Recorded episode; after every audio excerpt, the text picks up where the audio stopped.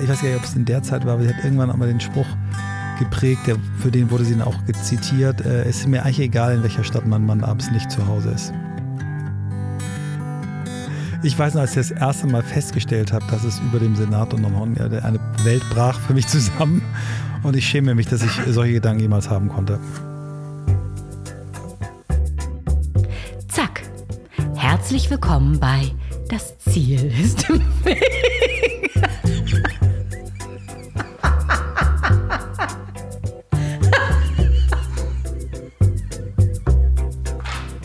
Eieieiei, willkommen in Folge 76 des Podcasts, in dem es um Quereinsteiger, Querdenker und Quertreiber geht. Wow, wo ist denn der Sommer hin? Letztes Mal waren hier 35 Grad im Mobil und jetzt sind es 14. Aber bevor ich weiter übers Wetter rede, stelle ich euch meinen Werbepartner vor, denn diese Folge wird präsentiert von Clark. Ihr fragt, Clark kennt? Nein, aber genauso geschrieben C-L-A-R-K. Das ist nämlich eine Versicherungs-App. Damit kann man seine Versicherung digital managen und wirklich richtig Geld sparen. Viele Dinge in dieser Welt sind kompliziert und auf den ersten Blick nur schwer durchschaubar. Kein Wunder, dass 70 Prozent der Konsumenten in Europa mit ihrer Versicherungsexperience unzufrieden sind. Wer weiß denn schon ganz genau, genau, ob die eigenen Versicherungen wirklich gut sind und auch der Preis stimmt. Und das ist wirklich ein Thema, mit dem beschäftige ich mich total ungern und musste feststellen, dass ich einerseits total überversichert bin und andererseits total unterversichert. Wirklich kein Scherz. Meine Hausratsversicherung ist noch auf dem Stand ungefähr von einem WG-Zimmer, was ich so besitze. Das musste ich erstmal updaten. Ähm, mein Hund dagegen hatte zwei Haftpflichtversicherungen. Das heißt, äh, zum Glück wusste der das nicht. Der hätte echt viel Schaden anrichten können und wäre zweimal versichert gewesen. Mit Clark wird das alles anders. Und warum? Clark wurde nicht nur beim Gründerszene Award 2019 als das wachstumsstärkste digitale Unternehmen ausgezeichnet. Nein, auch mehr als 200.000 Kunden nutzen die App bereits in Deutschland und Österreich, um ihre Versicherung digital zu managen. Und wie funktioniert das Ganze? Du lädst dir die App runter, registrierst dich und gibst an, welche Versicherung du hast. Basierend auf deiner aktuellen Lebenssituation analysiert und vergleicht der Algorithmus deine Verträge mit den aktuellen Angeboten und Tarifen am Markt und schlägt vor, wie dein deine Verträge verbessert werden können und wo du Geld sparen kannst. Alles dauerhaft kostenlos. Bei Fragen helfen dir Clark-Versicherungsexperten auch per Telefon, E-Mail und Chat weiter. Für euch, die Podcast-Hörer, spendiert Clark einen 30 Euro Amazon-Gutschein. Einfach Clark-App runterladen und direkt auf die Webseite gehen in Deutschland clark.de, also C-L-A-R-K.de und goclark.at für Österreich. Bei der Registrierung den Gutscheincode ZIEL30 eingeben. Z-I-E-L 30. Ihr erhaltet den Gutschein, wenn ihr mindestens zwei Versicherungen bei Clark managt. Weitere Infos findet ihr natürlich in den Shownotes. Macht das mal, das ist wirklich ein gutes Gefühl. Das ist so ein bisschen wie so einen rumpeligen Keller aufzuräumen für mich. Vielen Dank, Clark, für die Unterstützung dieser Folge. Und jetzt komme ich zu meinem nächsten Gast. Michael Trautmann ist eine Legende. Eine Urgewalt der Werbung und unter anderem auch der Host des Podcasts On the Way to New Work, bei dem auch ich schon zu Gast sein durfte. Wir haben nach dem Gespräch noch im Garten gesessen und Muscheln gegessen. Es war ein wunderbarer Abend, da war es nämlich auch noch warm. Michael, du bist jederzeit herzlich hier wieder willkommen und euch wünsche ich ganz viel Spaß beim Durchhören. In einem alternativen Universum säße mein nächster Gast noch immer im Vorstand eines großen Automobilkonzerns und müsste sich mit den Nachwirkungen des Dieselskandals rumschlagen. Zum Glück hat unser Universum ein Nachsehen mit Michael Trautmann und er sitzt mir sehr gelöst und frei im Tonmobil gegenüber. Michael, herzlich willkommen. Schön, dass du da bist. Vielen Dank, dass ich hier sein darf. Ich äh, habe noch nie so gut gesessen bei einer Podcastaufnahme und bin überglücklich. Ähm, wenn man Fotos von dir anguckt, von der Werber- und Marketinglegende, wie, wie ja viele sagen, einer sagte neulich sogar der Werbezar. Oh Gott. Wenn Muss ich immer umdrehen, weil ich denke, wer sitzt hier noch ein anderer? Nee, wenn man sich Fotos von dir von, vor zehn Jahren anschaut und äh, dich heute anguckt und du mir gegenüber sitzt, dann sahst du vor zehn Jahren Älter nicht aus. lange so glücklich aus wie jetzt. Ja, ähm, ich habe das große Glück, obwohl ich ja schon 55 bin, ähm, mich so gut zu fühlen wie noch nie in meinem Leben. Ist das der Stress gewesen? Der Druck? Ähm, ich glaube nicht, dass das der Druck oder Stress alleine ist, weil ich auch heute noch in Drucksituationen, in Stresssituationen eigentlich ganz gut zurechtkomme und das auch manchmal provoziere, ähm, weil ich dann manchmal so das Gefühl habe, ich komme wie bei einer Welle, die hinter mir ähm, zu stürzen droht, ins Surfen. Also das ist kein grundsätzlich schlechtes, ähm, keine schlechte Umgebung für mich. Aber bei mir haben, glaube ich, einige Dinge im Inneren nicht gestimmt vor zehn Jahren. Ich habe viel über mich gelernt in den letzten, würde ich sagen, fünf bis sieben Jahren. Viel mehr als in den 46, 48 Jahren davor. Und ich glaube schon, dass ich heute ja, ein reiferer Mensch bin als vor zehn Jahren. In jedem Fall ein glücklicherer Mensch. Das äh, sieht man auf jeden Fall, definitiv.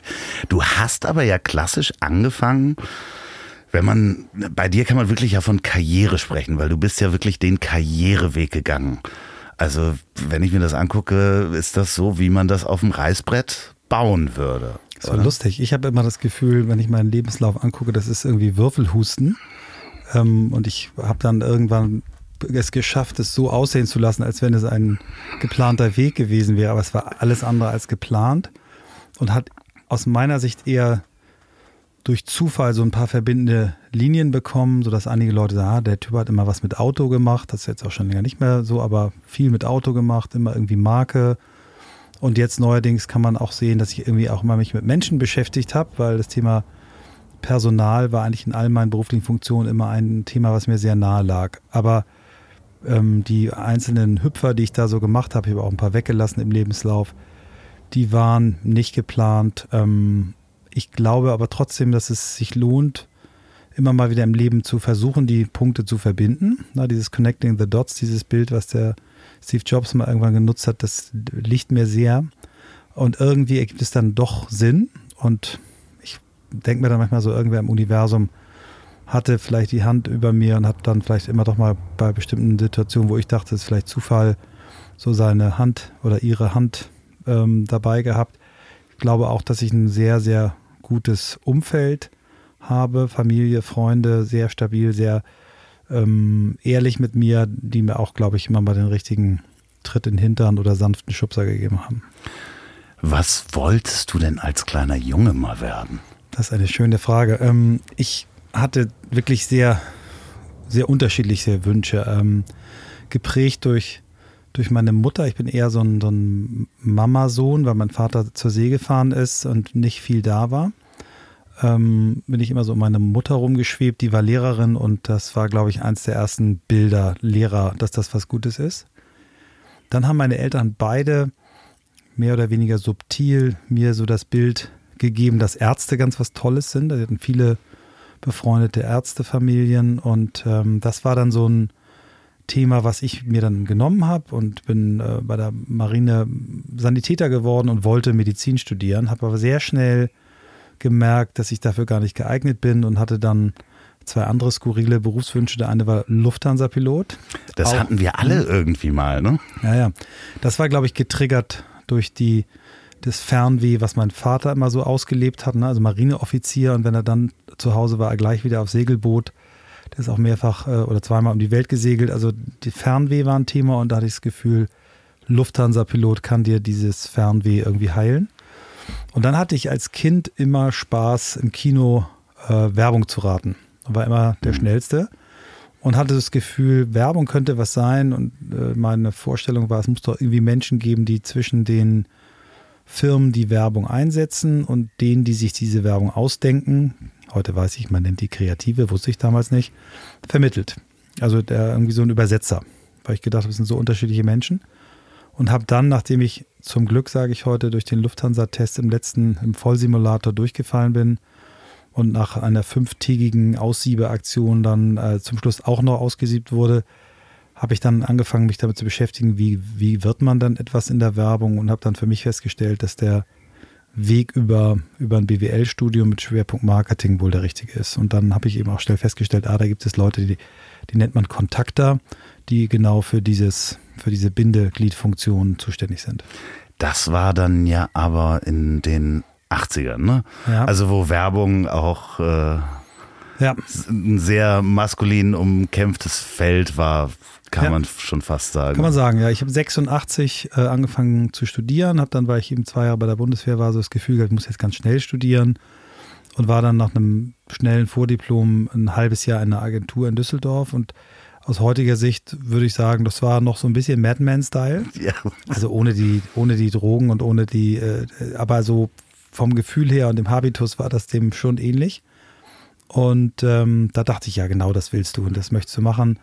Bin dann noch im, im Hauptstudium so ein bisschen, das war so zwischen Grundstudium und Hauptstudium und bin dann nochmal schwach geworden, weil Unternehmensberatung klang irgendwie auch cool und habe dann nach dem Studium noch irgendwie eine Promotion gemacht. Das war der Liebe geschuldet, war auch nicht geplant, weil eine Frau war mit ihrem Studium noch nicht fertig. Ich habe gedacht, wenn ich die jetzt nicht verlieren will, bleibe ich lieber hier.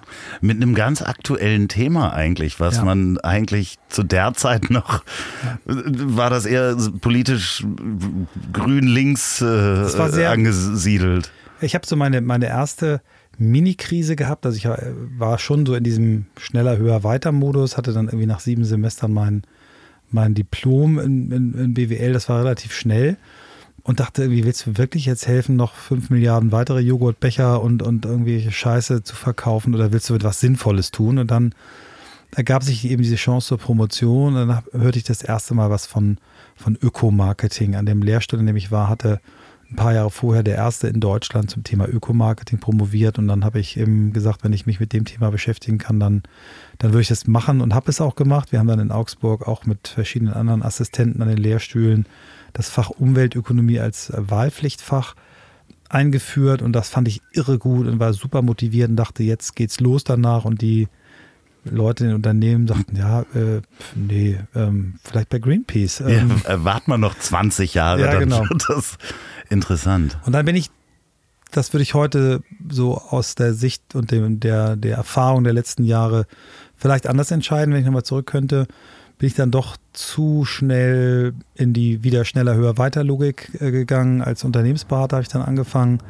Das Einzige, was ich mir so an, an sagen wir mal, Schrägheit geleistet hat, dass ich in eine sehr junge, auf mich sehr spritzig wirkende Firma gegangen bin, die gesagt haben, also wir wollen hier nicht die Leute, die immer warten, bis der Chef geht und, und darüber glänzen wollen, möglichst viele Stunden zu arbeiten, sondern wir wollen Leute, die auch irgendwie unternehmerisch denken. Und wenn du freitags Skilaufen gehen willst, dann mach das, kommst halt samstags ins Büro. Das fand ich ganz cool ähm, und da für die habe ich mich entschieden und das war auch eine gute Entscheidung. War das dann auch wirklich so? Also es war in der Tat so, dass, dass einige der Leute das ähm, auch gemacht haben und es wurde nicht geguckt, ob du länger da bist als der Partner. Aber wir haben äh, genauso lange gearbeitet, aber es fühlte sich irgendwie freiwilliger an. Und wir haben damals so ein, so ein auch schon so ein, so ein das hat glaube ich Business Punk nutzt das jetzt, das haben wir wirklich vor, äh, vor 25 Jahren schon genutzt, äh, Work Hard, Play Hard. Und ähm, irgendwann haben die eingeführt, dass die Partner alle nur noch vier Tage arbeiten durften und mussten irgendwas Eigenes machen. Das fand ich auch total mhm. cool. Aber nach drei Jahren hat meine Frau gesagt, wir bekamen dann unser erstes Kind und dachte, du kannst dich jetzt entscheiden, ob du nur Erzeuger sein möchtest oder auch Vater werden möchtest. Und mein Eindruck aus den letzten drei Jahren ist, Vater werden mit, mit dem Jobpensum, was du hast, wird schwer. Du warst wahrscheinlich auch viel unterwegs, klassisch mit dem Rollkoffer, mit dem Trolley, dann in fremden Büros sitzen, im Hotel schlafen ja. äh, oder möbliertes genau. Apartment. Das ist ja das Geschäftsmodell der Unternehmensberater. Man könnte ja irgendwie denken, man setzt die Leute da ein in den Städten, wo sie wohnen, äh, aber man macht, äh, man zahlt ihnen gern das Hotel und die Flüge, weil man weiß, dass ein Unternehmensberater, der eben in einer anderen Stadt arbeitet, ähm, doch eben keinen Stress hat, wenn er bis elf, zwölf, manchmal nachts arbeitet. Und dann ist der Deal eben, dass du dann häufig den Freitag dann in deiner Heimatstadt hast. Das kommt dann zu so einem Ding, was für die meisten funktioniert. Du bist quasi Montag bis Donnerstag weg. Das sind drei Nächte und vier Nächte zu Hause. Das ist so gerade hinzukriegen. Das ist ein ganz perfides Modell, hält die, hält die Leute ordentlich unter Spannung. Ähm, und ich will aber gar nicht da jetzt irgendwie drauf treten, weil ich habe unfassbar viel gelernt, tolle Freundschaften da aber man muss sich darüber im Klaren sein, du, du bist dann wirklich, du arbeitest und hast vielleicht das Wochenende so ein bisschen, um zu regenerieren. Das Interessante ist, ich habe das ja eine Zeit lang auch gemacht, genau auch dieses äh, Montag bis Donnerstag. Ne? Und Donnerstag dann mal gucken, wann man den Flug kriegt, wann man dann vielleicht einen früher noch nehmen kann, hat man den Donnerstagabend noch, den man machen kann.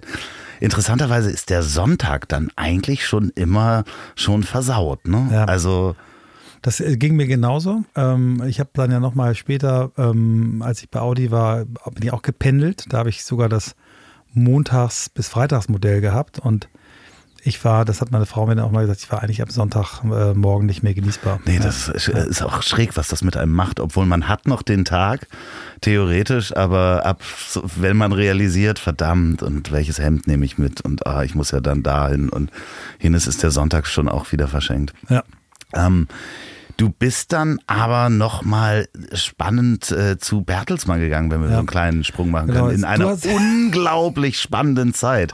Du, du hast natürlich jetzt die, die, die, dunklen Flecken, die ich aus meinem Lebenslauf äh, häufig rausgelassen habe, äh, aufgespürt. Ja, ich war in der Tat, das war ein Kunde von meiner Unternehmensberatung damals. Ähm, und das war so eine digitales Pay-TV. Ähm, das war so zu der Zeit, ähm, Bertelsmann und äh, die, die Leo Kirch-Gruppe hatten zusammen äh, Premiere. Und der Leo Kirch war so ein Tick schlauer zu der Zeit und hat irgendwie gesehen, es kommt neben dem analogen Fernsehen jetzt das Digitale. Man hat gesehen, Premiere hatte zwar die Studios mit allen Hollywood, also die, die Verträge mit allen Hollywood-Studios für Filme, aber eben nur für analoges Fernsehen. Mhm. Und hat dann ganz schnell äh, DF1 hieß das damals gegründet und alle Verträge mit den Majors äh, auf digital sich geholt. Und dann hat ähm, CLT UFA, hieß es damals, äh, wo Bertelsmann ja Mutter von UFA war, haben dann gemeinsam versucht, mit Club RTL so ein Alternativangebot äh, zu machen. Und ich habe das viel zu spät verstanden, dass das eigentlich nur war, um dann irgendwie in eine Verhandlungsposition zu kommen. Aber das war doch auch die Zeit, wo wo Napster gekauft wurde, oder? War das nicht so 96? Muss das nicht da irgendwie also kurz das, danach das, passiert sein? 97, 98? Ich kriege das nicht mehr nicht. ganz zusammen, aber das Spannende war zu der Zeit, ähm, dass ähm, also Medien auf einmal so eine mega Bedeutung bekommen mhm. haben. Ne? Also Privatfernsehen war schon da. Durch dieses Digitalfernsehen kam das dazu und, und Medienkonzerne haben weltweit irgendwie an Glamour und Bedeutung gewonnen und das waren total aufregende Monate erst als Berater, dann äh, als Marketingdirektor und mein damaliger Chef, ähm, der später dann auch äh, mal CEO von Bayersdorf wurde, hat damals mir einen wirklich guten Vertrag gegeben, hat gesagt, ich kann nicht so genau sagen, wie lange das hier gut geht, aber du kriegst ein Jahr Kündigungsfrist, keine Probezeit. Und das war, war sehr, sehr gut. Und das war aber dann auch wirklich so der, der erste Knick in meinem Lebenslauf, wo ich wirklich sagte, okay, also bin richtig arbeitslos geworden. Ne? Also ich wurde da entlassen. Aber du hast äh, noch ein Jahr Gehalt bekommen. Genau, das war ganz cool. Deswegen äh, habe ich dann auch den Gang zum Arbeitsamt nicht gemacht, habe ich da nicht beraten. Also ich versperre da nur den Weg für andere Leute und habe dann ähm, eben mich selber um was Neues gekümmert. Aber war auch da dann irgendwie nicht gut beraten, habe mich viel zu schnell auf was eingelassen und da war das war wirklich so eine Phase, wo ich so drei Stolperschritte hintereinander hatte. Die stehen hier nicht in meiner Liste übrigens. Ich werde sie nicht erwähnen. Ja. Also wichtig ist nur, man kann dreimal hintereinander äh, sich vergreifen und trotzdem äh, gibt es ein Leben danach. ja, nee, das ist ja, also ich meine, mein Motto, äh, ich habe dir meine Geschichte auch schon erzählt bei euch im Podcast. Sehr gute Folge übrigens, äh, kann ich selber sagen. Ich war zu Gast, ich war dabei. Ja, es war echt schön. On, on the way to New Work. Ähm, aber du hast noch den, beim, nach dem dritten Stolperstein hast du deinen Weg wieder in die Werbung gefunden. Ja, das war der, der dritte Stolperstein war schon, äh, oder der zweite, also ich bin dann in die Werbung gegangen, ein, eine Agentur, das aus bestimmten Gründen äh, hat es überhaupt nicht geklappt. Dann bin ich ähm, mit Reinhard Springer zusammengekommen, der aber dann irgendwann keine Lust mehr hatte. Der, mit dem war ich in London mit Familie dahin, Haus gekauft. Nach einem halben Jahr sagte der, oh, ich weiß nicht, irgendwie das, was wir uns da ausgedacht, wir wollten eigentlich Unternehmensberatung und Werbung so ein bisschen zusammenbringen, was viele, viele Jahre später ähm, auch Leute dann gemacht haben, da waren wir echt zu früh. Aber er dachte, ja, aber irgendwie, ich habe dich hier auch irgendwie so ins Herz geschlossen. Ich habe dir auch versprochen, wir halten das durch. Und dann hat der, da gab es dann eben ein paar andere Jobs bei Springer und der Kubi. Und so ist der dritte Flop dann für außen nicht sichtbar geworden. Ich bin dann von London relativ schnell nach zehn Monaten mit Familie wieder nach Hamburg und habe dann eigentlich so bei Springer und der Kobi, da war ich dann insgesamt fünf Jahre, wenn man das London mitzählt, ähm, so würde ich mal sagen, das Fundament gekriegt für, für das, was du jetzt so lieb äh, Karriere genannt hast. Aber du äh, hast wirklich in London, ihr habt da ein Haus gekauft und seid komplett mit Familie genau. darüber gegangen? Kaufen wir billiger als Mieten. Das glaubt kein Mensch heute, aber das war ah, wirklich Wahnsinn. so, die Miete war so teuer und ähm, es war billiger, ein Haus zu kaufen. Ja. Hast du das Haus noch? Leider nicht. Es wäre wahrscheinlich das Vierfache wert. Wenn nicht sogar ja, noch mehr. Ja, also wir ähm. haben es dann so mit, mit minimalem Gewinn, also ohne Schaden verkauft. Ja, ja aber wunderschöne Stadt. Also äh, nach wie vor. London war toll. Ähm, für meine Frau war es aber spooky. Die dachte irgendwie, also weil ich war dann auch eben, wie es eben ist, wenn man Unternehmensberatung macht, auch wenn man es mit Werbung mischt, immer unterwegs. Wir hatten auch Kunden in Deutschland. Ich war dann in der Woche auch häufig in Deutschland und meine Frau sagt, warum wohne ich hier eigentlich? Also, Gott. Ja, skurril, ne? Ja. Die also. hat in der Zeit, ich weiß gar nicht, ob es in der Zeit war, aber sie hat irgendwann einmal den Spruch geprägt, der, für den wurde sie dann auch zitiert, äh, es ist mir eigentlich egal, in welcher Stadt man, man abends nicht zu Hause ist. Hätte, hätte ich mal besser zuhören sollen. Ist das dann so, dass man selber die, diese, es gibt, kennst du ja auch, die Insignien eines Vielfliegers, ähm, ab wann kriegt man diese rote Lasche am, bei der Lufthansa?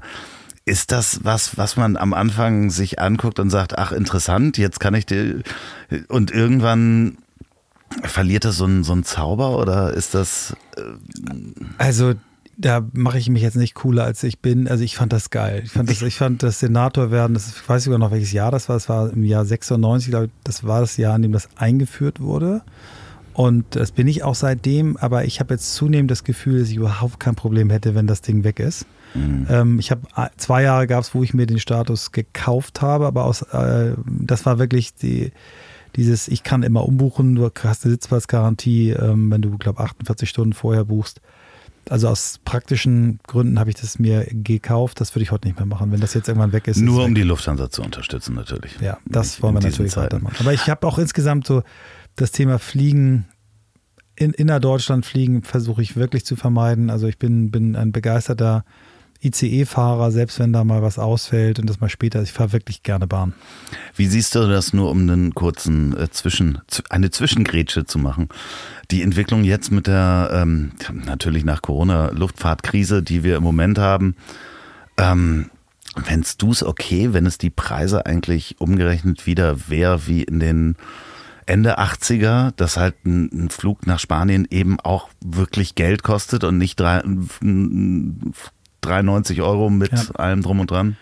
Äh, auf die Gefahr hin, dass ich mich unbeliebt mache, ich finde es völlig okay.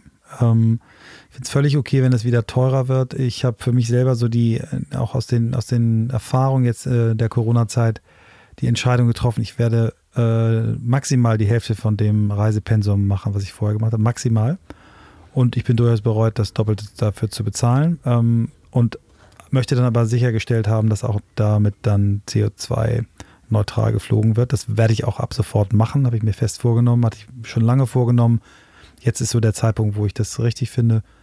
Und ich hoffe, dass Fliegen teurer wird, ähm, umweltfreundlicher wird ähm, und dass wir alles, was wir machen, äh, bewusster wird. Ne? Wenn wir uns jetzt, mhm. wir, wir nehmen das ja gerade ein paar Tage nach dem Skandal bei, bei Tönnies da in, der, in, der, in, in Gütersloh auf. Ähm, ich habe schon seit also ich esse jetzt seit einem Jahr kein Fleisch, hatte schon mehrere Phasen, wo ich das gemacht habe. Und ich finde es völlig okay, wenn, wenn Menschen Fleisch essen. Ich bin jetzt nicht so, dass ich sage, äh, ich äh, bin so ein militanter Vegetarier oder sogar Veganer, aber der Umgang mit Fleisch, wie wir das machen, finde ich unterirdisch. Und ich würde mir nichts mehr wünschen, als dass Fleisch drei, viermal so teurer ist und wir äh, im Schnitt auch dann nur noch ein Drittel oder ein Viertel davon essen, finde ich, finde ich super, wenn, wenn man es hinkriegen könnte, dass ähm, dass das Fleisch, was gegessen wird, unter, unter zumindest einigermaßen oder nee, unter sehr adäquaten Bedingungen äh, gemacht wird, äh, so quasi, dass man das Schwein noch mit Namen kennt, was man isst.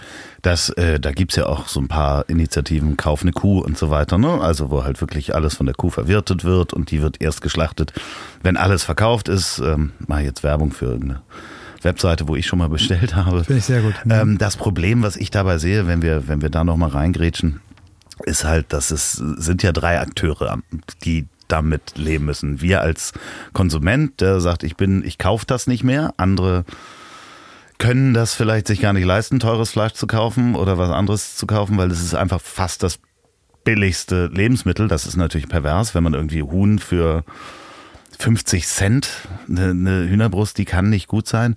Das andere sind natürlich aber auch die, die, die Märkte dazwischen, ne? also ein Aldi und ein Rewe und äh, ähnliche, die ja auch den Druck auf die ähm, Produzenten machen. Zu sagen, okay, ich krieg's woanders günstiger, dann musst du mithalten, lieber Tönnies. Ähm, dass der natürlich da alle Regeln außer Kraft gesetzt hat, funktioniert gar nicht. Mhm. Also davon mal ganz ab. Also ich möchte jetzt überhaupt kein äh, Bashing machen, weil ich weiß nicht, was da vorgefallen ist. Ich äh, kenne den Mann nicht. Ich sage nur, ein Unternehmen, was 200.000 Schweine in der Woche tötet, da, da fliegen Köpfe, da, da fliegen Bolzen. Das ist, das ist äh, industriell in einem Maße, wo ich nicht glaube, dass es gut ist. Und ja, du hast recht, Menschen können sich das dann nicht mehr leisten, aber wir alle wissen, dass wir viel zu viel Fleisch essen. Es ist auch nicht gesund. Und ich glaube, weniger in einer besseren Qualität, das sollte die Richtung sein. Und wie man das dann macht, dass es sozial gerecht ist, das, da gibt es dann Leute dafür, die das können. Aber ich glaube, über, also ich bin nicht für Überregulierung, aber in dem Bereich wäre ich dafür, dass deutlich mehr reguliert wird und auch kontrolliert wird. Bin ich dabei. Ich versuche übrigens die Woche über vegetarisch zu leben. Und wenn ich deine Fotos vom Grill sehe, dann sehe ich unfassbar viel Respekt, wie du mit äh, dem Thema umgehst. Ja, ja, ja, also ich ja. mache das, ähm, muss ich auch wirklich sagen, wenn ich äh, grille, zelebriere ich das ja. auch. Ne? Also ja, das, das ist auch wirklich. Ähm Völlig okay. Ich habe jetzt gerade von äh, einer Frau gehört, die einen Jagdschein gemacht hat, obwohl sie Vegetarierin war und die jetzt angefangen hat, wild zu essen. Finde ich okay. Ja, die klar, ist nur natürlich. das Fleisch, was sie selber geschossen hat. Ich gehe ja fast noch einen Schritt weiter, wenn du Fleisch, ich würde ja sogar einen Fleischführerschein machen. Man sollte zumindest bei einer Schlachtung dabei gewesen sein oder selber auch ein, bereit zu sein, ein Tier zubereiten, ein lebendes Huhn zuzubereiten. Also ich habe schon mal ein Huhn getötet, um es zu essen war nicht jetzt, würde ich jetzt nicht jeden Tag gerne machen, aber ich weiß zumindest, wovon ich rede, wenn ich einen Huhn esse, ja. äh, was da passiert. Und da, ja, ja, ja, ist, ich, ich finde das auch gut, dass mehr Menschen darüber nachdenken und das ist vielleicht das Positive aus diesem Skandal, dass Menschen, äh, dass das Leuten bewusst wird, was ja. da eigentlich passiert. So, wir machen eine kurze Pause und ich darf euch meinen weiteren Partner vorstellen, nämlich LinkedIn. Das ist mit 690 Millionen Mitgliedern weltweit die größte digitale Plattform für beruflichen Austausch. Allein im deutschsprachigen Raum zählt LinkedIn 15 Millionen Mitglieder, muss man sich mal vorstellen. Du kannst auf LinkedIn dein Profil anlegen, das deine Stärken zeigt und dich mit Kollegen, Branchenexperten und Wunscharbeitgebern vernetzen. Mich findet ihr auch da. Man kann mir folgen, mich anschreiben und sich auch mit mir vernetzen. Aber LinkedIn ist noch viel mehr. Du kannst auf, an Online-Kursen teilnehmen. Vielleicht suchst du einen Job oder ein Praktikum auch im Ausland. Auf LinkedIn kannst du selbst weltweit nach Jobs suchen und dein Profil so kennzeichnen, dass Headhunter und Personaler auf dich aufmerksam werden. Aber das ist natürlich auch total gut für Selbstständige. Das habe ich auch schon mal erzählt und ist wirklich wahr. Ich arbeite aktuell an einer Produktion, wo der Kontakt über LinkedIn ähm, sozusagen stattgefunden hat und ich angeschrieben wurde darüber. Äh, vielen Dank dafür, LinkedIn. Melde du dich unter linkedin.de an und bau dir dein eigenes Netzwerk. Oder man findet mich unter Andreas profitiert von der Community und verschafft euch mehr Gehör ganz nach dem Motto, gemeinsam ist das neue Ich. Hashtag verlinkt dich. Vielen, vielen Dank an LinkedIn für die Unterstützung dieser Folge. Ich nutze euch jede Woche. So, und jetzt geht's weiter mit Michael Trautmann. Ich habe die Schleife jetzt geflogen, wir waren beim Fliegen und ich habe ja, ja, genau, dich vom Fliegen. Super, nee, will ich wieder ist, gerne zurück. Ja, wir haben noch alle Zeit vom Fliegen.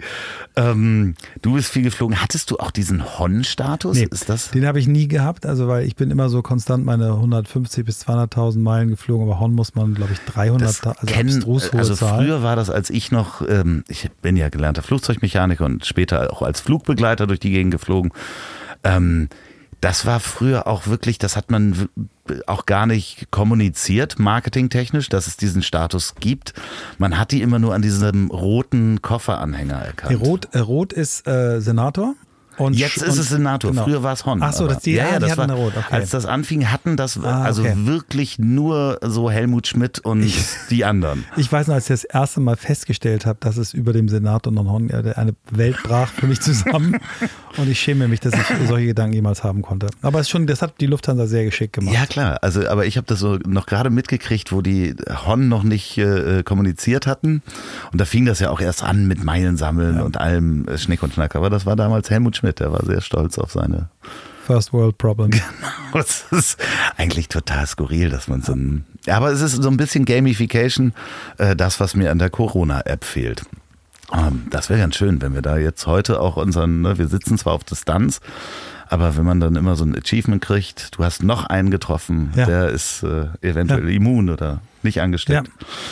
Wie waren wir da hingekommen? Äh, Springer und Jacobi, hast du dann ja, ganze Fünf Jahre. Fünf Jahre. Mhm. Ähm, mhm. auch als Geschäftsführer schon. Genau, war dann zum Schluss im, im, in der Holding-Geschäftsführung, habe da äh, angefangen, das erste Mal ähm, ein, ein Network aufzubauen. Das hat wahnsinnig viel Spaß gemacht. War ein bisschen allein auf weiter Flur, also außer mir und meinem Assistenten hat sich dafür keiner so richtig interessiert, aber es war trotzdem spannend. Wir haben in, in Spanien eine Firma gegründet, in Frankreich, in Italien uns an einer beteiligt, in Österreich das vorbereitet, in London das umgebaut.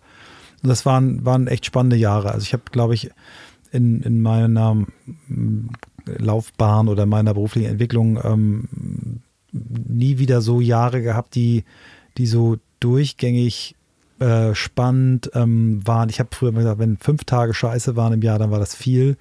Viel gelernt, ganz viel auch über Community beim Arbeiten. Also es gab viele Menschen, die gesagt haben, Springer der Kuh, es muss eine Sekte sein, das kann nicht mit rechten Dingen zugehen. Und da gab es auch Aspekte in der Kultur, die ich nicht so gut fand, ähm, was so den Außenauftritt anging. Da gab es dann so Sprüche wie hinfahren, draufhauen, abhauen, so wenn man zum Kunden fuhr und alle schwarzen Klamotten. Also waren so ein paar Aspekte, die waren nicht so gut, aber meiste, was ich dort mitgenommen habe, äh, extrem gut. Ganz viel von dem, was ich heute als Best Practice für, für New Work sehe und höre, haben, haben die beiden Reinhard Springer und Konstantin Jacobi damals sich ausgedacht. Also ganz viel Verantwortung früh delegiert, ähm, sehr viel äh, kulturstiftende Instrumente. Also eine geile Firma, wirklich eine geile Firma. Ich habe ähm, zwei, zwei Fragen. Du warst vorher schon mal Geschäftsführer, aber wenn man plötzlich dann ja ein Geschäftsführer mit Verantwortung wirklich auch Umsatzverantwortung ist, hast du dich darauf vorbereitet? War dir klar, was das bedeutet, wirklich Geschäftsführer zu sein einer GmbH oder einer ein, einer, einer ähm, Firma? All die Verantwortung und Pflichten, die man ja auch dem Gesetzgeber gegenüber hat? Überhaupt nicht. Nee, ne? Bin da null darauf vorbereitet worden, habe das auch in vielen Jahren, ich habe immer Glück gehabt, dass ähm, in den Firmen, in denen ich äh, fahre, auch in denen ich später selber gegründet habe, äh, Leute waren, die dieses Kaufmann, obwohl ich ja nun ein Diplom-Kaufmann bin, ähm, bin ich, glaube ich, eher ein Diplom-Traumtänzer. Ähm, und das ganze kaufmännische Zeug, ja, ich kann rechnen, ich kann auch eine Bilanz einigermaßen verstehen, aber ich, ich habe keinen Bock, irgendwelche offenen Postenlisten und äh, Rechnungsein- und Ausgänge zu kontrollieren. Ich habe das, das ganze Thema, was ein guter Geschäftsführer eigentlich machen sollte und kann, das habe ich immer vernachlässigt, mich immer darauf verlassen, dass es andere machen und andere haben dann immer das auch gemacht. Und ähm, ich bin, bin eher jemand, der gut darin war, Chancen zu entdecken, Leute auf diese Chancen zu setzen und, und neue Dinge aufzureißen. Und ähm, immer wenn Dinge gut und äh, ordentlich äh, geführt und gemanagt werden müssen, dann sollte man mich da schnell wieder wegnehmen. Aber ich finde es so spannend, weil ich meine, das ist alles gut gegangen, aber wenn es halt mal schief geht, was man auch rechtlich ja. Ähm, ja. da immer mit einem Bein im Knast, wenn die für die Krankenkassenbeiträge Absolut. und so weiter, das ist schon spannend. Ich habe mich damit erst auseinandergesetzt, als es wirklich schief ging. Ähm, und deswegen würde ich das auch jedem raten, der so einen Posten annimmt, sich mal wirklich ein Buch zu kaufen, ja. was auch die rechtlichen Pflichten eines Geschäftsführers sind, weil es ist nicht nur der schöne Titel auf der Karte und man darf unterschreiben. Auch noch, ich, ich gehe noch einen Schritt weiter. Ich habe dann ja im, im Verlauf meiner meines Weges auch so Aufsichtsratmandate gehabt, auch in, in kleineren Gesellschaften, aber auch in, in, in öffentlichen Unternehmen. Ich war im, im, im, Schauspielhaus in Hamburg viele Jahre im Aufsichtsrat. Und wenn man dann erstmal merkt, wofür man als Aufsichtsrat mhm. haftet, und das sieht man ja jetzt auch, wenn du so, so wie Wirecard, was da alles passiert, auch da empfehle ich, äh, ganz, ganz deutlich mal durchlesen, sich beraten lassen, sich auch zu versichern. Äh, da gibt es ja einige Instrumente. Und eben ganz wichtig, immer gucken, wenn man da äh, an dem Thema nicht gut ist, äh, ein gutes Team. Also Leute dann wirklich einen kaufmännischen Geschäftsführer haben, der, der das wirklich kann. So, und dann habe ich noch eine Frage. Ihr habt mal, kannst du dich erinnern, eine Party gemacht von Springer und Jacobi im Hochbunker am ähm, Heiligen Geistfeld. Das kann sein, ja. Ja, kannst du dich an die Party erinnern? Hochbunker Heiligengeistfeld. Das ist dieser Bunker da. Ähm, ja, ich weiß, da wo unten wo früher das NDR, genau, Musikgeschäft unten drin ist. Und oben war dann mal eine Disco, wo eine Handgranate ja. losgegangen ist und so weiter. Da habt ihr mal eine Party gemacht. Ja. An die ähm, kann ich mich nicht erinnern. Wir, ich kann mich noch sehr gut an diese Party erinnern, denn wir hatten unsere Agentur äh, im Bunker und äh, haben uns auf diese Party geschlichen. Geil. Und ihr hattet als Deko, ähm, hattet ihr so Plastik Bongs, also wo man Hasch durchraucht. Es hat aber niemand geraucht auf dieser Party, bis wir kamen, ähm, denn wir waren damals eine sehr langhaarige, äh, äh, ich habe natürlich nicht mitgeraucht. Und ihr hattet Sauerstoff, also man konnte Sauerstoff nehmen und diese Bongs waren nur zur Deko, bis wir kamen. Und ähm, weißt du noch, welches Jahr das war? Äh, ich weiß es nicht. Nee, ich weiß es nicht. Es war auf jeden also Fall. Also es kann sein, dass ich da entweder nicht mehr oder noch nicht da war, weil ich kann mich an die Party, ich müsste, kann mich an alle erinnern. Wir haben es müsste in die ja? Zeit reinpassen. Ja, ja also wir haben allerlei skurriles Zeug gefeiert. Wir hatten mal eine Party, die war richtig geil in dem Kai Speicher A, wo heute ja. die Elbphilharmonie drin ist. Genau. Da waren wir alle als Elvis angezogen, wir Schön. Chefs, und haben auch dann live gesungen. Also ich habe schon mal in der Elbphilharmonie gesungen, ähm, aber da war sie noch nicht da. Genau. Ja, ich mhm. bin ähm, ich habe in der Elbphilharmonie bin ich schon mal mit dem Motorrad durchgefahren äh, für einen Film, für unseren äh, ähm, damals für die damalige Agentur, die den äh, verpachtet hat. Da bin ich mit dem Motorrad, glaube ich, im siebten Stock oder sowas bin ich da durchgefahren, durchs dunkle, durch den dunklen Elb äh, Kaispeicher und ich habe Paintball äh, in, in der Elbphilharmonie gespielt oh, Wahnsinn, Wahnsinn. mit äh, Holger Pütting. Damals eine ganz große, relativ äh, große Truppe war das und das sind ja 7000 Quadratmeter ja. pro, pro Stockwerk und unten im Keller mit Strobo, Musik, Kunstnebel und das war wirklich äh, ganz großartig. Ja, da, ich habe noch ein anderes ganz tolles Erlebnis auch gehabt mit der Agentur und zwar haben wir damals ähm, den Smart Etat betreut und äh, wir hatten ähm, Robbie Williams. Ja, da Und da gab es ein Konzert, also genau, das Konzert ja. ist übertrieben, hat ein ja. Lied gespielt ähm, also da waren dann so alle B-Promis und A-Promis ein paar und warteten auf Robbie Williams, 150 Leute und er kam dann in so einem Ledermantel mit Zigarette, ich glaube, saß ein Typ am Piano und er spielte nur Mr. Bojangles. Ja. Und ich war, ich habe mich danach so betrunken. War, ich stand direkt vor ihm mit meinem Bruder, ich weiß noch genau, wie das war. Also diese Elbphilharmonie war schon, bevor sie die Elbphilharmonie war, irgendwie ein, ein guter Event ziemlich Space, guter Space. Das war der Smart Blade, mit dem er gekommen ist. Absolut, genau. Genau, genau. So und ich kenne eine Frau, vielleicht hört sie zu, die damals auf der Veranstaltung Veranstaltung war und den Zigarettenstummel mitgenommen hat. Nein. Liebe Grüße. Ich äh, werde ihr schreiben, werde sie jetzt nicht nennen. Sehr cool. Wahnsinn. Wir sollten uns mehrfach über den Weg ja, gelaufen sein. Ja. Sind wir aber nicht, glaube ich. Vielleicht immer. Nee. Ähm, also wilde, wilde Werberzeit. Ja. Ähm, also immer noch wild. Es war nicht die 80er Madman wild, aber äh, viele Partys. Damals gab es ja auch noch ein unglaubliches Budget für Partys. Also davon mal ganz Ja, es gab gut, sehr gute Budgets für Partys. Es gab auch sehr, sehr gute Budgets für für Produktionen. Also wir haben wirklich ähm, Werbefilme produziert äh, mit Budgets, die eigentlich regelmäßig größer waren als die eines Tatortfilms. Und äh, da kamen ja die neidischen Blicke. Wieso dürft ihr für 30 Sekunden mehr ausgeben als wir für äh, 90 Minuten? Also es war war schon sehr privilegiert, ja. Ja, und heute ähm, machen es teilweise jetzt übertrieben Menschen am Handy. So, also, ähm, wie kam es dann, dass, wer hat dich angesprochen, zu den großen fünf Ringen zu gehen? Ähm, das war ganz interessant. Ähm, wie funktioniert sowas? Sowas funktioniert durch Zufälle. Und es gab damals einen ähm, Branchenkollegen, Tonio Kröger, der war in die Industrie gewechselt, der war mein Vorgänger bei Springer der Kobi. Ich habe ja bei Springer der Kobi den Mercedes-Etat betreut und Dr. Tonio Kröger hat das vor mir gemacht, ist zum Daimler gewechselt und der, die bei Daimler sagten, ja, wir wollen aber wieder so einen Doktor haben. Deswegen, das war der Zufall, warum ich diesen Job bekommen habe. Und nach ein paar Jahren ähm, haben wir dann uns gegenseitig, wir wurden von Headhuntern angesprochen, ich wurde darauf angesprochen, äh, DDB, Deutschland-Chef zu werden, eine andere Agentur, und er wurde darauf angesprochen, zu Audi zu gehen. Und beide haben dann, wir haben uns gegenseitig empfohlen. Und er wurde dann, er, er ist dann zu DDB gegangen, ich, ich zu Audi. Das war für mich trotzdem sehr überraschend. Ich war damals äh, 37 Jahre alt. Das war eigentlich nicht absehbar, dass das dann um den weltweiten Marketingchefposten ging. Ähm, Du hast eingangs gesagt, im Vorstand von Audi, ähm, also ich war Stellvertreter des Vorstands nach einem Jahr, aber das war irre. Ich, ich habe nie gedacht, dass ich da auch nur einen Hauch einer Chance hatte. Und ich bin dann von drei Vorständen interviewt worden und alle sagten, ja. ja wie, läu wie, läuft das ab? Wie, wie ja, kann man sich das vorstellen? Gespräch mit dem Film, das hast du ja wahrscheinlich ja. Dein, mit deiner inneren Kamera ja, kann ich mitgefilmt. Genau sagen.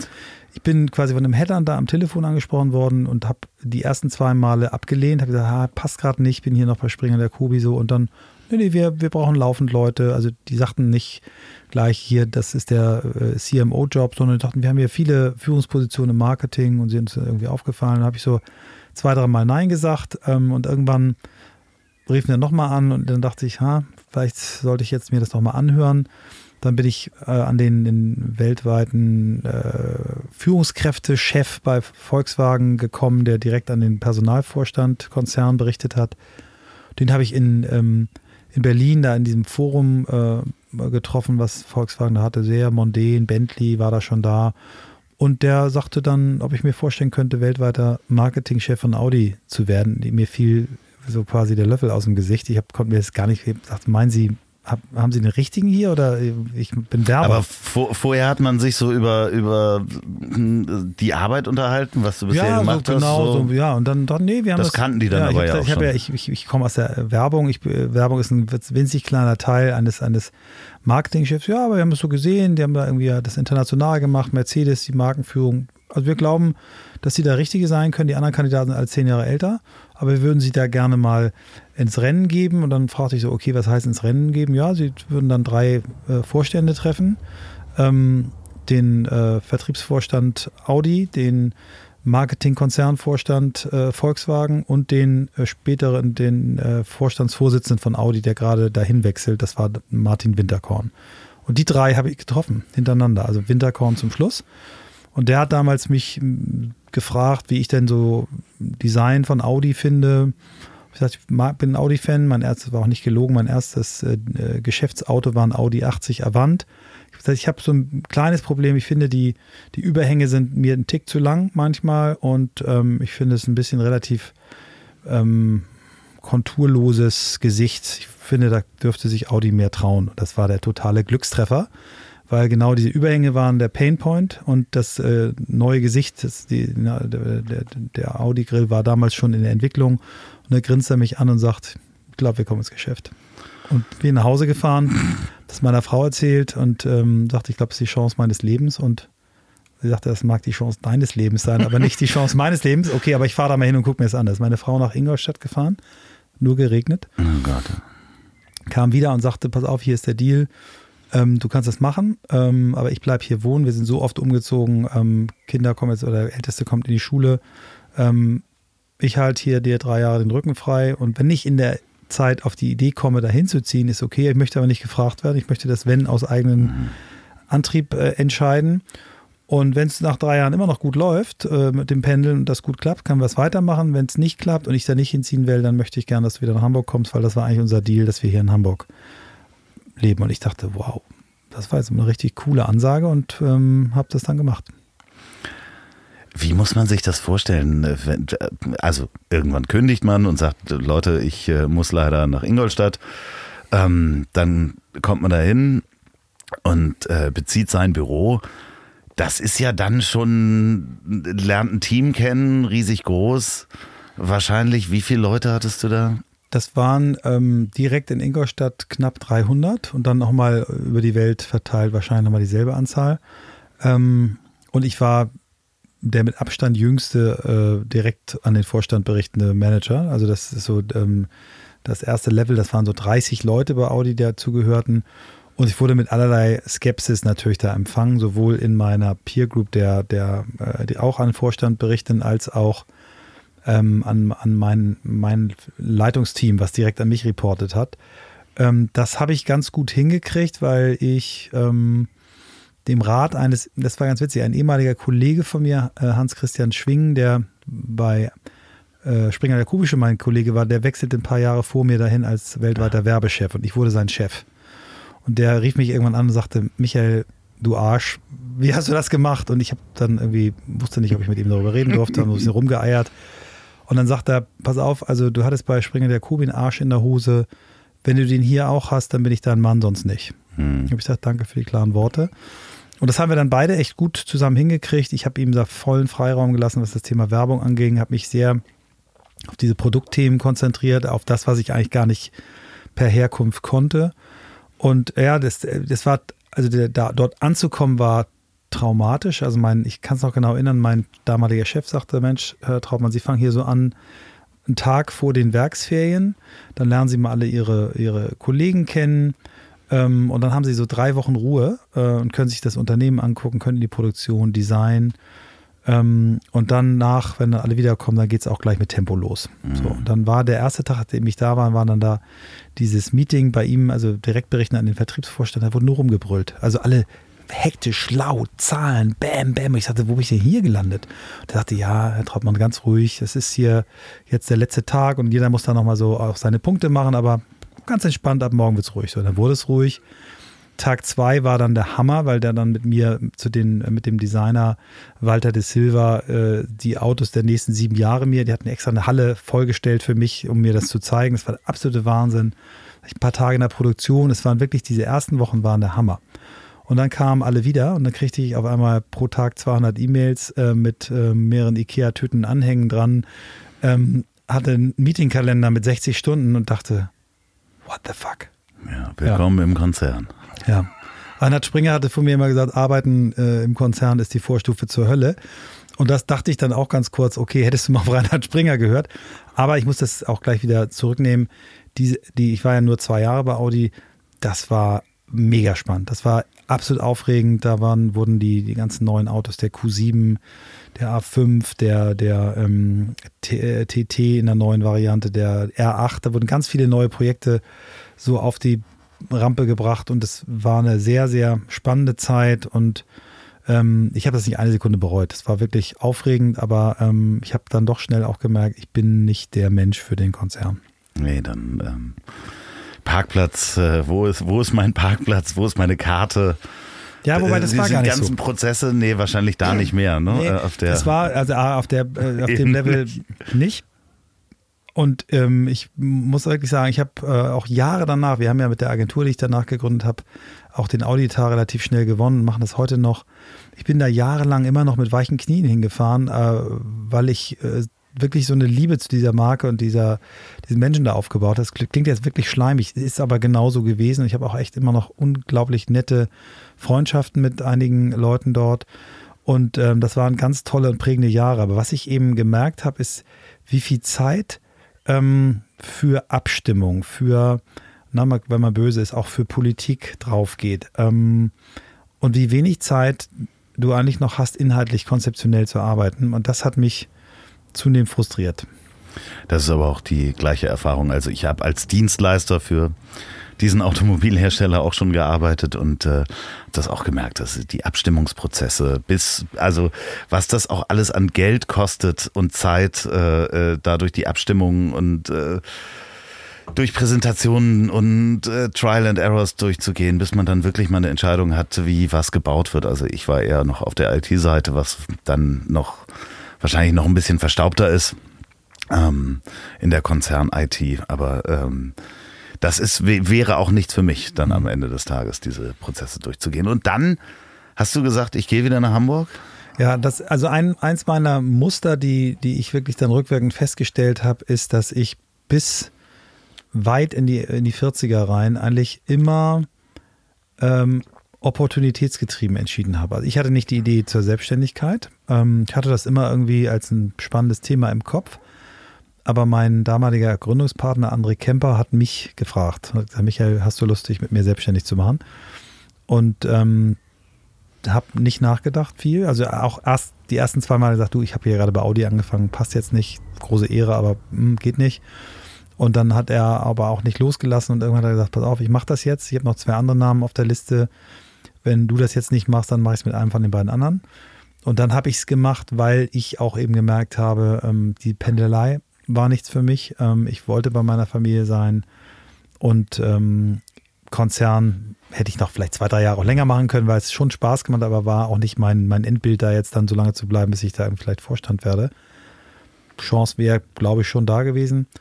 Ähm, und dann habe ich mich dazu entschlossen und auch da wieder nicht nachgedacht. Also ähm, einfach ähm, dem Bauchgefühl gefolgt wir hatten damals ein Haus in Hamburg gekauft, hochverschuldet und äh, natürlich hatte ich bei Audi ein gutes Einkommen und auch was auf der Kante. Aber wenn du erstmal kein Gehalt hast, äh, verbrennst du natürlich auch ganz schön mhm. schnell Geld und also ohne Plan. Also einfach, nö, dann lass uns mal eine Agentur gründen. Ja, aber das hat ja funktioniert. Ja. Ja, Ich weiß auch nicht, warum das immer funktioniert, aber es, ja, es hat ja äh, sehr, mit sehr. dem Lehrbuch hat das nichts zu tun. Nee, es hat ja sehr, sehr, sehr gut funktioniert. Also ihr habt ja wirklich alles abgeräumt, äh, sowohl an Etats als auch an Preisen ähm, in der Zeit. Das ist dann, Ja, wir haben 2004 gegründet, genau. ja, und äh, äh, die Firma besteht äh, unter anderem Namen heute Ja. noch, ne, als äh, Think AG. Mhm. Das spricht man so aus, ne? Ja, also wird man spricht das J nicht mit. Genau, es ist, wird geschrieben wie das englische Wort think, nur mit dem J statt dem I, weil es Namen sind. Trautmann, Heumann, Jochen und Kollegen.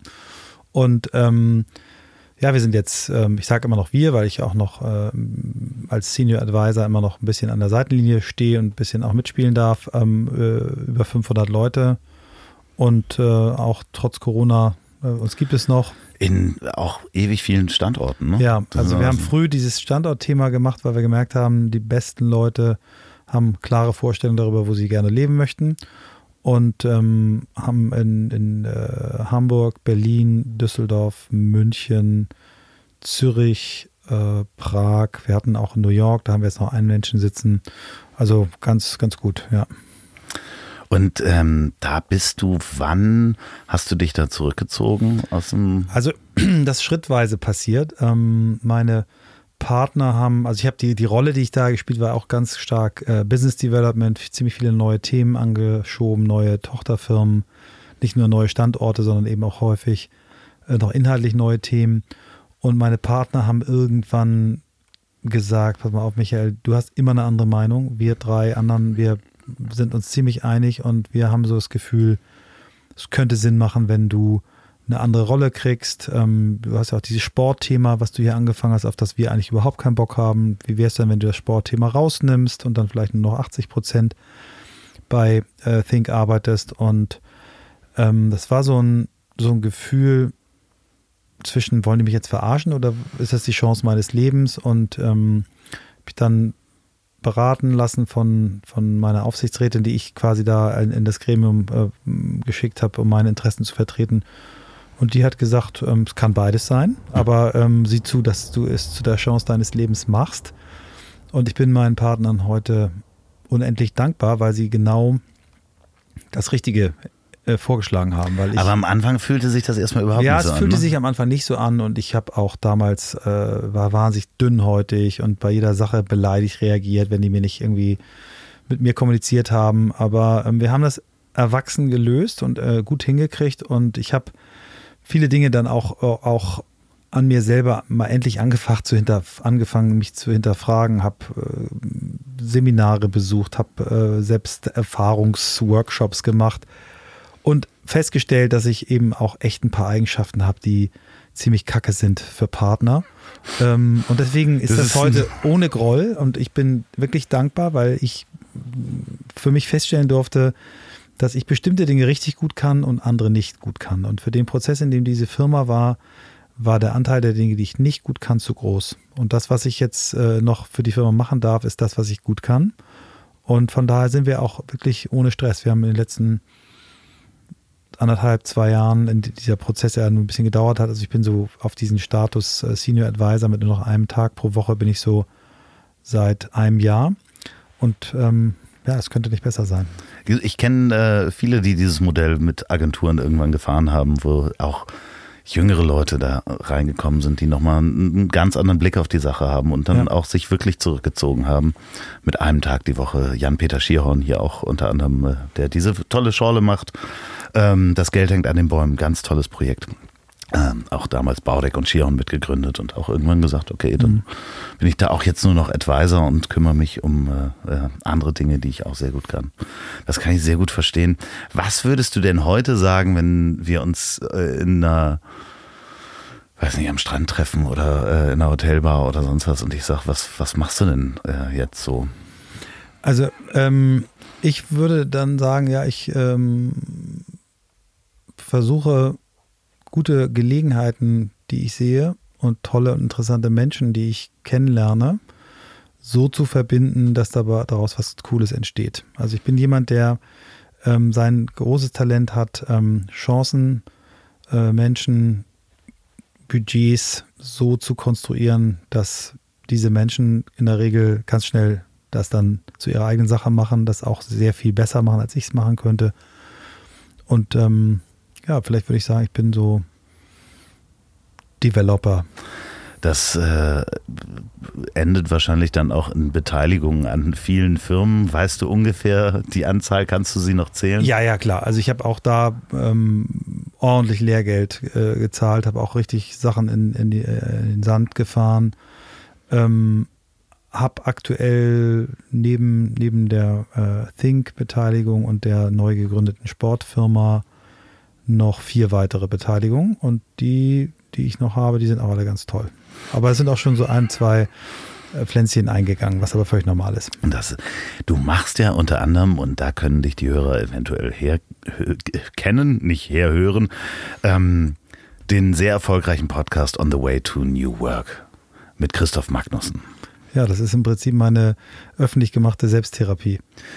Ähm, das habe ich jetzt so als Hörer noch nicht festgestellt, aber das äh, äh, habe hab ich mir auch erst postrationalisiert. Ne? Ich habe das ist alles zufällig, äh, gibt es Zufälle, aber es ist alles so zeitlich zu einem ähnlichen äh, Zeitpunkt entstanden. Also als meine Partner mich damit ähm, ähm, konfrontiert haben, dass sie diese Rolle gerne ändern würden, ich angefangen habe, äh, mich wirklich zu hinterfragen, habe ich auch diesen Podcast angefangen und habe dann äh, über die Jahre, die wir es jetzt ja schon machen, über drei Jahre, echt gemerkt, wie viel ich da selber draus lerne und wie viel Anstöße, Anregungen ich bekomme, wie viel Geschenke diese einzelnen Gespräche sind. Ich erinnere mich noch sehr gut an das, was wir hatten mit dir, wo, ähm, wo ich danach dann irgendwie dachte, mein Gott, warst du da aufgekratzt? Wieso lachst du denn so viel? Weil wir einfach so wahnsinnig begeistert von deiner Energie waren und das so gefeiert haben, obwohl wir das remote gemacht haben. Und ähm, ja, dieser Podcast ist äh, in erster Linie ein riesig großes Geschenk an, an uns selbst. Ja, das kann ich auch nur unterschreiben, weil das sind natürlich jedes Gespräch, ähm, was du intensiv führst und man diszipliniert sich ja dazu. Wir sitzen einander gegenüber, gucken uns hier eine Stunde in die Augen. Das macht man ja immer seltener. Wir haben die Handys aus ähm, und man nimmt ja immer was mit und das ist das ist ein ganz großes Geschenk. Aber ich sehe das auch. Ich es ist auch für mich eine Selbsttherapie mhm. dieser Podcast. Aber ich habe mal ein paar Fragen mhm. und die habe ich äh, Christoph auch schon gestellt. Ähm, ihr seid ja nur zwei Menschen, die auch sehr unterschiedlich sind, aber an einer Sache arbeiten. Mhm. Ähm, wenn du das vergleichen würdest, wer von euch ist Thomas Magnum und wer ist Higgins? Ja, dann bin ich natürlich Higgins, allein aufgrund des Alters. ah ja, Christoph hat gesagt, äh, du bist Magnum. oh, das finde ich total nett von ihm. Also aus der Pistole okay, geschossen. Ja, cool, sehr ja, cool. Mhm. Äh, Sherlock und Watson. Ähm, würde ich auch sagen Sherlock. Du Sherlock? Mhm. Ja. Hat er auch gesagt? Auch Christoph ist Sherlock. So. Er sagte mal einfach so ruhig. Sehr schön. Weil er sich schlauer das findet. Das ist ja lustig. Ist, oh, herrlich. Ist sehr schön. Batman und Robin. Ja, würde ich natürlich, er ist immer, ich nehme immer den Älteren. Äh, nicht, weil ich so selbstverliebt bin. Äh, würde ich, ähm, würde ich sagen, dass ich Batman bin. Ja, da seid ihr euch einig. Ihr mhm. seid euch einig. Ganz auf jeden Fall, das kannst du ein, das mitnehmen. Harald und Eddie Oh, mh, mm, bin ich Eddie. Christoph sagt, du bist Harald. ähm, Ernie und Bert? Allein von der Haarkonstellation ist er Bert und ich Ernie. Aber ich würde sagen, nee, andersrum. Er ist Ernie und ich bin Bert. Genau so. Da seid ja. ihr euch einig. Ja. Batman und Ernie und Bert, da seid ihr euch einig. Super. Echter Traum. Ist, ähm, sehr schön. Ihr habt jetzt, das äh, hat Christoph auch erzählt, ihr habt eine ganze Menge gemacht bei On the Way to New Work. Ihr habt wahnsinnig viele äh, Antworten bekommen, habt eine Umfrage gemacht, was gefällt Menschen, was gefällt Menschen nicht. Kann man da schon was sagen, was da verändert wird? Ja, also wir sind erstmal extrem dankbar für das Commitment, was wir von, von ganz vielen unserer Zuhörerinnen und Zuhörer spüren und auch bekommen. Ne? Wir haben da auch schon vorher Zuschriften bekommen, ähm, also eine, die, die ich, glaube ich, noch nie öffentlich geteilt habe. Ähm, wir haben mal relativ am Anfang nach 30, 40 Folgen von einem Ehepaar einen Brief bekommen und eine Mail bekommen, die gesagt haben, dass einer von beiden das durch Zufall gehört hat. Die hatten gerade ihr Kind verloren. Also ich weiß nicht, ob es plötzlich ihr Kindstod war, aber auf jeden Fall ihr Kind verloren. Wirklich jeden Lebensmut verloren und durch Zufall hat einer da reingehört und hat gesagt, komm, lass das mal zusammenhören. Und die haben uns dann geschrieben, dass sie durch unseren Podcast wieder Lust aufs Leben bekommen haben, wo du dann irgendwie denkst, wow, also mehr geht nicht. Und wir haben ganz viele Leute, die ihren Job gekündigt haben, weil sie bei uns irgendwie den Mut bekommen haben, äh, anders zu denken. Und, und das merkst du auch, oder das haben wir auch gemerkt in dieser Umfrage, weil die extrem viel Mühe sich gegeben haben, diese Freifelder auszufüllen. Und äh, neben der vielen Zustimmung haben wir aber auch konkrete Ansatzpunkte. Also wir müssen klarer machen häufig, warum wir Gäste haben. Ähm, ich habe häufig den Vorwurf äh, bekommen, dass ich keine eigene Meinung habe. Also sie wollen von uns, dass, ähm, dass wir auch mal schärfer fragen. Ähm, das ist ganz interessant, weil das schon mein, mein Muster ist. So, ich möchte gerne geliebt werden, äh, everybody's mhm. darling und äh, nicht konfliktfähig. Ähm, und ähm, bei, bei Christoph ähm, gibt es dann andere Punkte. Also wir haben wirklich viele Ansatzpunkte bekommen und wir, wir glauben, dass wir die Gespräche einfach ein bisschen besser wieder strukturieren müssen, nochmal klar machen müssen, was ist eigentlich unsere Vorstellung von New Work. Wir sehen eben New Work nicht nur als die Ansammlung von irgendwelchen Tools, sondern eben das Finden des eigenen, der eigenen Bestimmung. Ne? Also Man Searching for Meaning, Purpose, das ist ein ganz wichtiger Teil von New Work ähm, wie wollen wir, wie wollen wir eigentlich organisiert zusammenarbeiten, was ist Führung und dann die Tools. Und dass wir diese, diesen Themen immer Raum geben in den Gesprächen, unsere Gesprächspartner vielleicht auch ein bisschen mehr challengen, vielleicht auch ein bisschen besser vorbereiten aufs Thema. Wir haben auch ein paar gestalterische äh, Ideen, das erzähle ich dir da gleich mal. Ich würde dir auch gleich mal was vorspielen, was wir schon mal so als Probeaufnahme gemacht haben. Wir wollen äh, und haben auch schon mehr in in Sound äh, investiert. Da bist du unser großes Vorbild. Wie bekommt man einen Raum trocken? ja, und, indem man einfach ein Wohnmobil um die Mikrofone baut. und da hat Christoph jetzt ein richtig tolles Studio gebaut. Und ähm, also wir wollen wirklich, haben wirklich Lust, das noch weiterzumachen. Es steht ja immer noch so ein Buchprojekt ähm, im Raum. Da haben auch ganz viele geschrieben, schreibt endlich euer verkacktes Buch.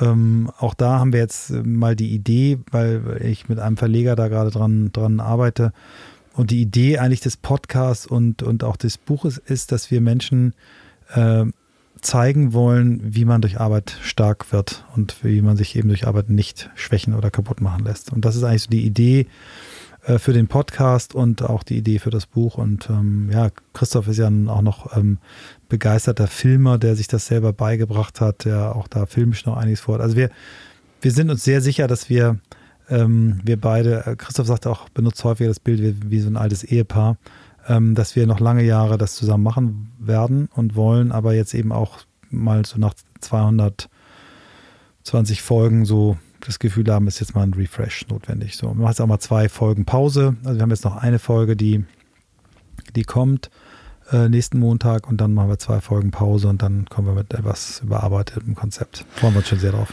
Ernie und Bert, Batman und Robin kommen zurück. Wir sind total gespannt.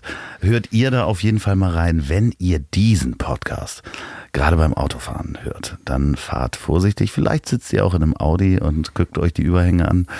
Ähm, wenn ihr den bei der Arbeit hört und eventuell im Zoom-Meeting seid, dann hört es auf dem anderen Knopf und lasst euch nicht vom Chef erwischen.